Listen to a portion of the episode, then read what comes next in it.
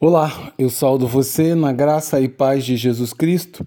Eu sou pastor Antônio Marcos, sou pastor da Igreja Batista em Pinheiral. E hoje, pela bondade e misericórdia do Senhor, quero compartilhar com você a palavra de Deus, na expectativa dessa palavra abençoar a sua vida e de você poder viver baseado nas promessas de Deus para a sua vida. Para isso, então, eu quero continuar refletindo com você na devocional João, o Evangelho do Amor. Hoje no título A Revelação Gradativa, no texto que se encontra em João, capítulo 4, do verso 16, do verso 15 ao 19, que diz: Disse a mulher: Senhor, dai-me dessa água para que eu não mais tenha sede e não tenha mais que tirá-la. Disse-lhe então Jesus: Vai e chama teu marido e venha cá. A mulher respondeu e disse: Não tenho marido. Disseste Jesus: Dissesse bem, não tenho marido, porque tiveste cinco maridos. O que você tem agora não é teu marido. Nisso disseste com verdade. Disse-lhe então a mulher: Senhor, eu vejo que és profeta. A cada parte do diálogo de Jesus com a mulher samaritana, nós temos acesso a uma lição importante desse encontro maravilhoso.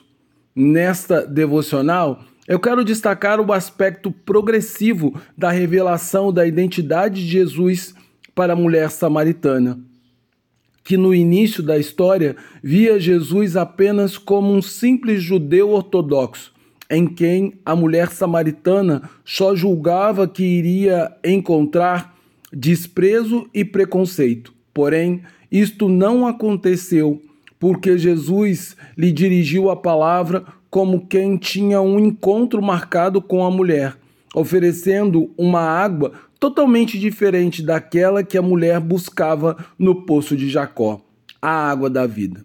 No entanto, quando a mulher mostrou um certo interesse e até mesmo um desejo para beber a água que Jesus tanto falava, ela reconheceu que Jesus era maior e mais especial que julgar inicialmente, pois, sem que ela dissesse uma palavra sequer sobre sua vida, Jesus lhe disse: Vai, chama seu marido e volta para cá. Ao que a pobre mulher respondeu: Eu não tenho marido.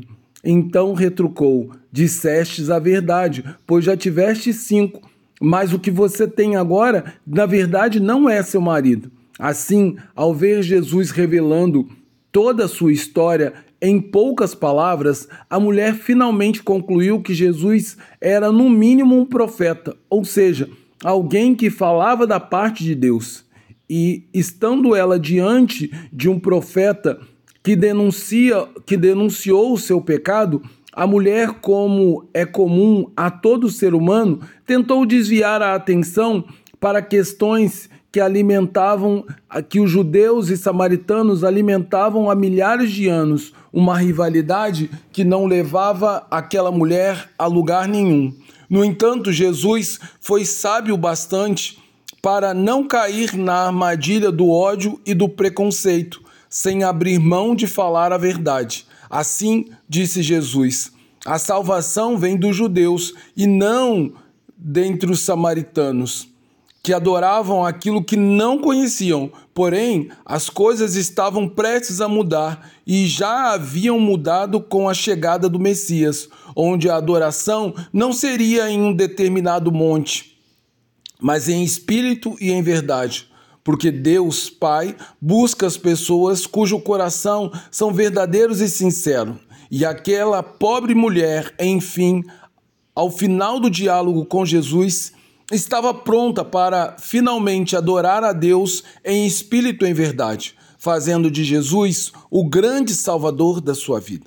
Assim, a grande lição dessa história é que Cristo se revela gradualmente àqueles que o buscam com sinceridade apontando os pecados que estavam em oculto para o arrependimento do pecador e perdão de seus pecados, para começar então uma nova vida com Cristo.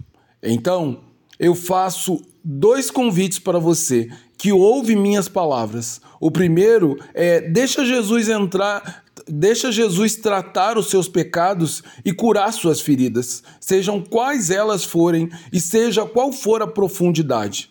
Em segundo lugar, deixa Jesus matar a sede que existe na sua alma e preencher o buraco que existe no seu coração, para que então, somente então, você possa experimentar a verdadeira felicidade que apenas o Filho de Deus é capaz de nos dar.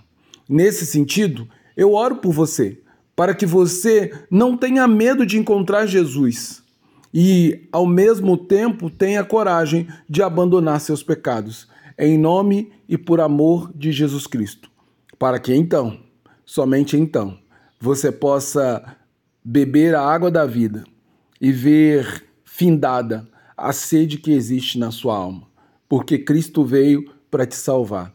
E nesse dia ele pode te salvar. Mas você precisa crer de todo o coração. Agora, que o amor de Deus Pai, que a graça do Deus Filho e o consolo do Espírito repouse sobre a sua vida. Amém.